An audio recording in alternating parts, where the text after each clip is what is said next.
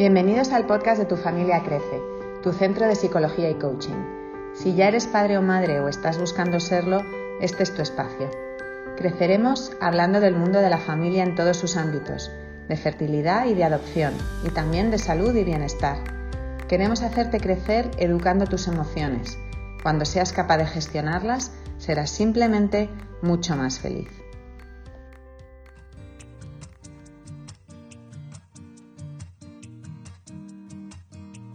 ¿Tienes hijos adolescentes? El objetivo de este webinar de hoy es que aprendas algo más sobre ellos. Soy madre de, dos hermanos mellizos onceañeros y me interesa reflexionar y, profundizar sobre este tema tratando de abordarlo con, una mirada curiosa y una escucha atenta y abierta. Para hablaros de todo esto voy a utilizar los conocimientos eh, que estoy adquiriendo en mi segundo año de máster sobre pareja y familia para profesionales de la salud emocional.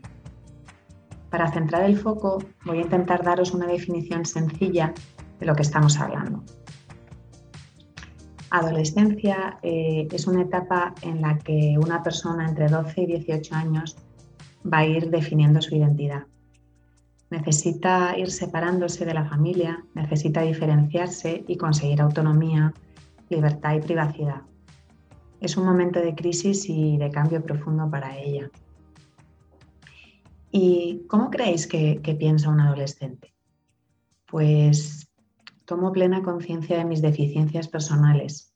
Solo me preocupa la posición que ocupo entre mis iguales. Siento todo intensamente y cambio de, de opinión cada medio minuto. Necesito que mis padres me dejen en paz, que no se metan en mis asuntos, que no toquen mis cosas que no me digan cómo me tengo que vestir y que no me intenten controlar.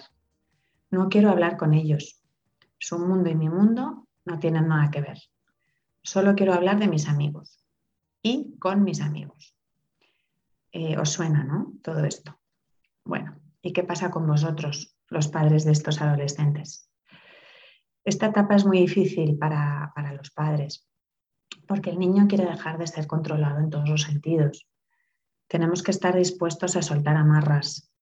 Y esto nos cuesta.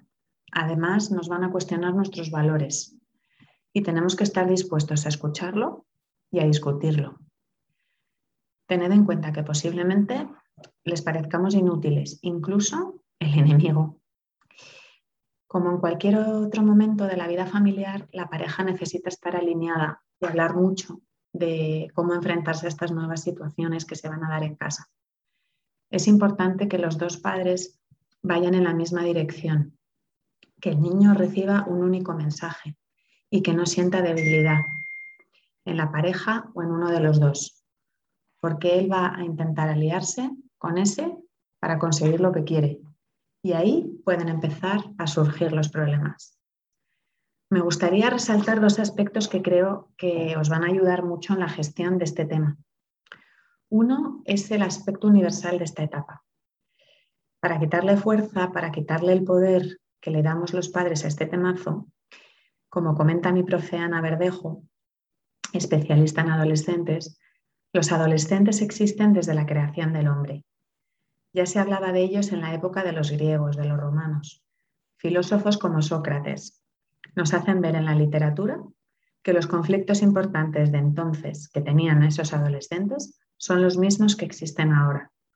Además, fijaos, no olvidéis que todos hemos pasado por ello. Todos hemos vivido esta tan temida adolescencia. Tener esto en cuenta. El segundo aspecto que me gustaría recalcar es que es una etapa temporal. Aunque ellos es verdad que lo viven como permanente, nosotros tenemos que tener en cuenta que es temporal. Es una etapa del ciclo vital familiar en la que todos los miembros de la familia deben adaptarse a los cambios, a las crisis que vayan surgiendo, porque es un tema de familia, afecta a todos, abuelos, padres, adolescentes y hermanos. Me surgen palabras para, para transitar este camino que quizá sean de ayuda, como aceptación, adaptación, escucha, comprensión, estabilidad, equilibrio. Vamos a verlas un poco más en detalle, si os parece. Todas ellas están entrelazadas. Aceptación. Acepta que esta etapa la hemos pasado todos y es lo que hay. Y recuerda, es temporal.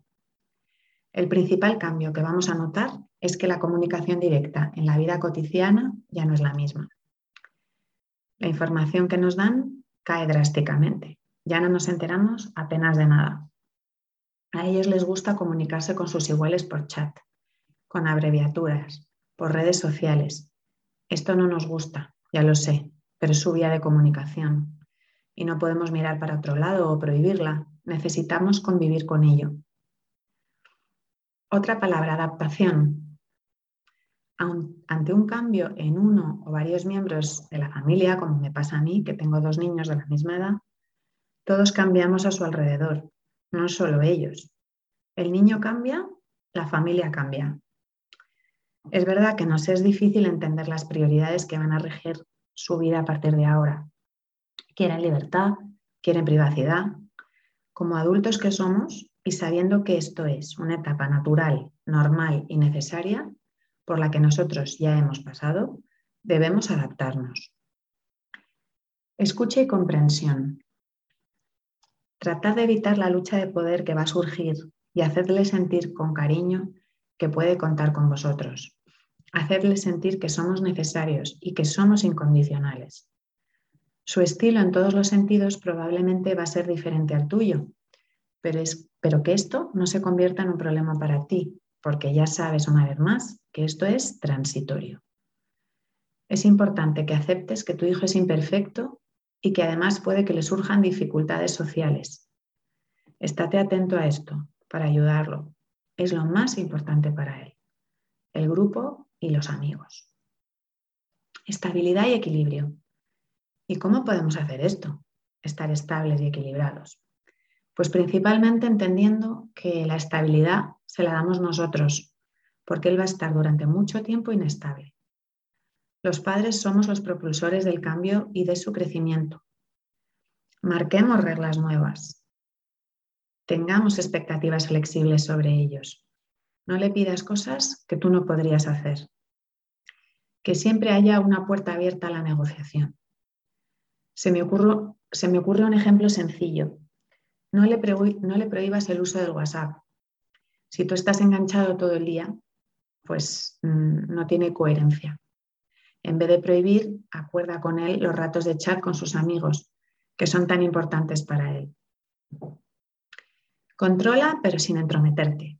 Este es el reto más importante y el más difícil. Necesitamos modificar las reglas de casa a medida que ellos maduran y se desarrollan. Establezcamos nuevos acuerdos, una de cal y una de arena. Si intentas someterle, habrá rebelión. Y la rebelión desestabiliza a toda la familia, además de que puede traer otros problemas. Tendrá secretos y a ti te va a fastidiar que no te los cuente, pero respétalo. Aquí van unos tips. Invítale a que se reúna con sus amigos en casa y que él organice sus encuentros. Dale facilidades será una forma estupenda de que hable contigo, de que veas con quién se relaciona y cómo lo hace. También puedes hablar de temas con él y delante de él con otros adultos que le puedan interesar. Y manifiesta tu punto de vista con el fin de que vea que si quiere puede hablar contigo de cualquier cosa. El objetivo es que si se meten apuros sea capaz de pedirte ayuda, de contártelo, Así conclusiones a grandes rasgos, porque este es un tema que da para mucho. Nuestro trabajo como padres es escuchar, atender, entender, comprender y consecuentemente cuidar, guiar, apoyar y controlar. Si lográis mirar a vuestro adolescente de forma curiosa y le escucháis atenta y abiertamente, probablemente bajen los miedos y surjan bonitas oportunidades a nivel familiar. Entendería que algunos me dijerais que estáis desbordados, porque esta tarea puede ser desbordante. Si es el caso, pedid ayuda. No esperéis a tener un problema para cuidar vuestra salud emocional y la de la familia y acudid a un profesional. Si necesitáis acompañamiento, ayuda, incluso un plan de acción para poner en marcha en vuestra casa, Contad con nosotras, estamos a vuestra disposición. Nos vemos la próxima semana. Cuídate y cuídales. Esperamos que este programa te haya abierto nuevas perspectivas. Para participar, escribe a info@tufamiliacrece.com. Nos encantaría contar contigo. Y ya sabes que todas las notas de este podcast están en nuestro blog en www.tufamiliacrece.com. Escúchanos también en iTunes, Spotify, Google Podcast e iVoox. Y recuerda, lo que pasa en tu familia crece, se queda en tu familia crece.